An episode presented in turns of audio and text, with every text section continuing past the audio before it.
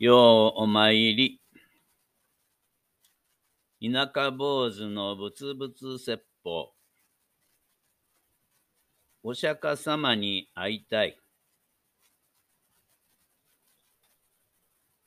平成元年8月から9月にかけて、初めてインドへ行きました。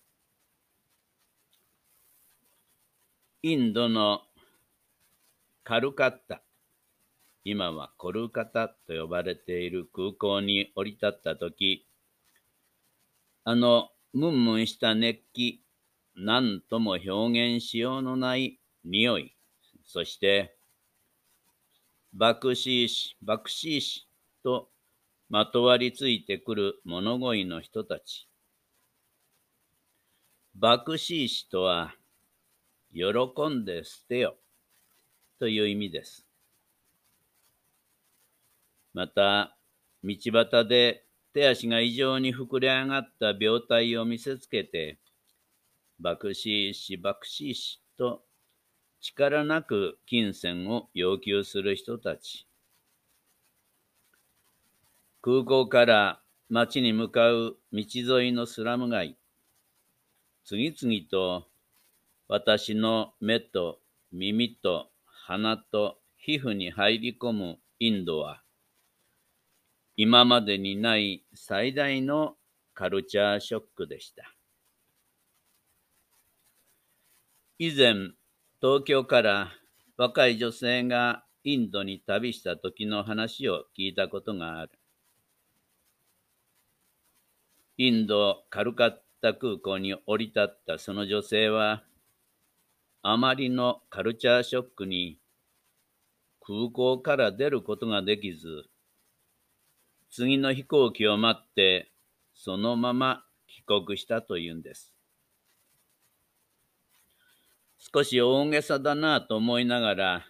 高額のため話だけは聞いていたんですが、決して大げさな話ではありませんでした。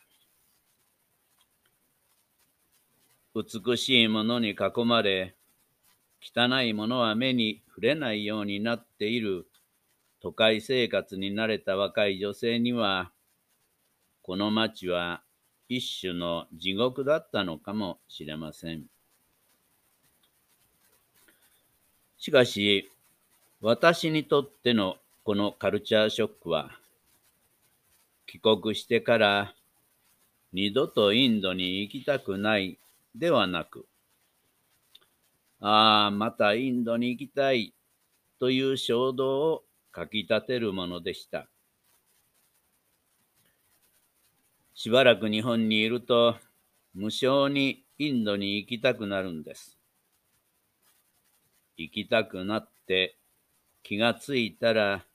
三度もインドに行っていました。初めて行ったインド旅行の目的は、お釈迦様ゆかりの地を巡拝することでした。すでに田舎坊主への船は動き始め、いずれは私自身親の後を継いで住職とならなければならない私にとって、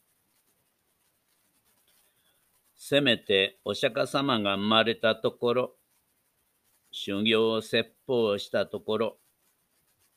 亡くなったところは見ておかなければならないと思ったんです。合唱